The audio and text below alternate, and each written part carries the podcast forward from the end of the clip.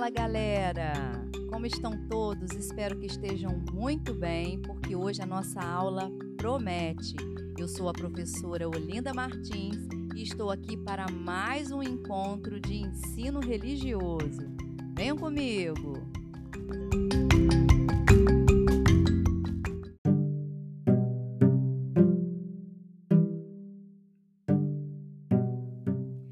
O tema da nossa aula de hoje é matriz africana.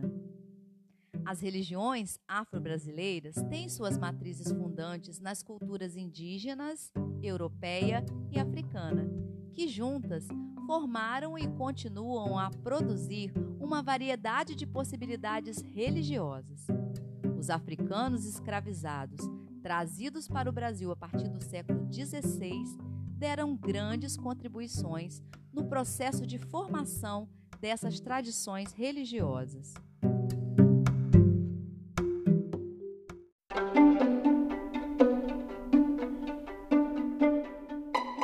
O comércio escravagista traficou para o Brasil aproximadamente 4 milhões de africanos, provindos da Guiné, de Angola, Congo, da Costa da Mina e de Benin. Desembarcaram nos portos brasileiros diversas etnias, cujas religiões tinham em comum a crença em um ser supremo. Olodumaré, dos Yorubás, Mavu Ilissa, dos Jejes e Zambi, dos Bantus.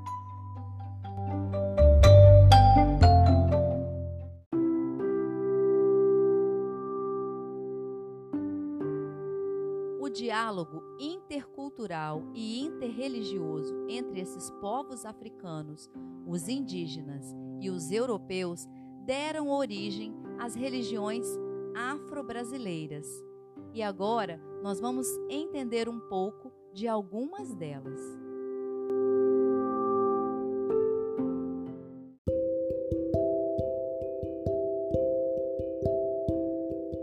O candomblé, uma palavra banta que na língua portuguesa significa oração, espaço de culto, é uma religião formada no Brasil desde o fim do século XVIII ao começo do século XIX.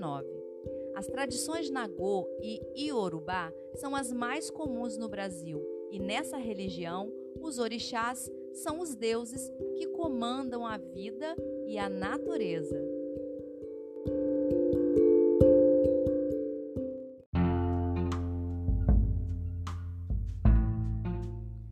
A Umbanda. A expressão Umbanda vem da língua quimbundo de Angola e significa arte de curar. É considerada uma religião sincrética por incorporar em sua estrutura elementos de várias religiões, um pouco de ideias espíritas, um pouco do culto aos deuses africanos, além de aspectos das culturas indígenas e católica. Há, por exemplo, uma assimilação entre os orixás e os santos católicos. A magia ritual e a orientação moral se encontram para formar uma religião brasileira. Sua proposta, então, é a síntese das culturas africana, indígena e europeia.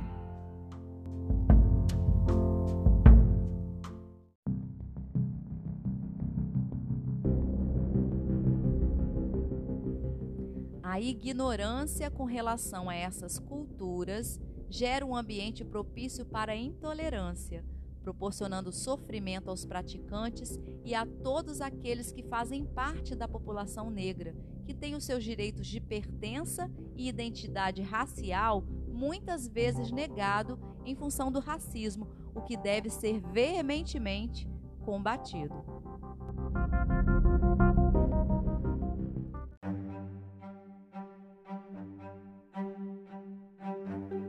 Dados compilados pela Comissão de Combate à Intolerância Religiosa do Rio de Janeiro mostram que mais de 70% de 1.014 casos de ofensas, abusos e atos violentos registrados no Estado entre 2012 e 2015 são contra praticantes de religiões de matrizes africanas.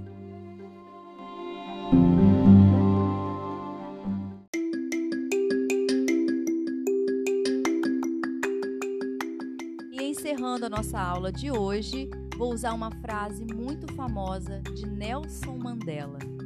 Ninguém nasce odiando outra pessoa por sua cor da pele, sua origem ou sua religião.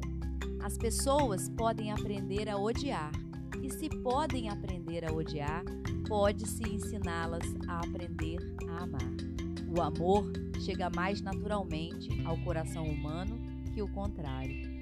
Um grande beijo para vocês e a gente se encontra na próxima aula.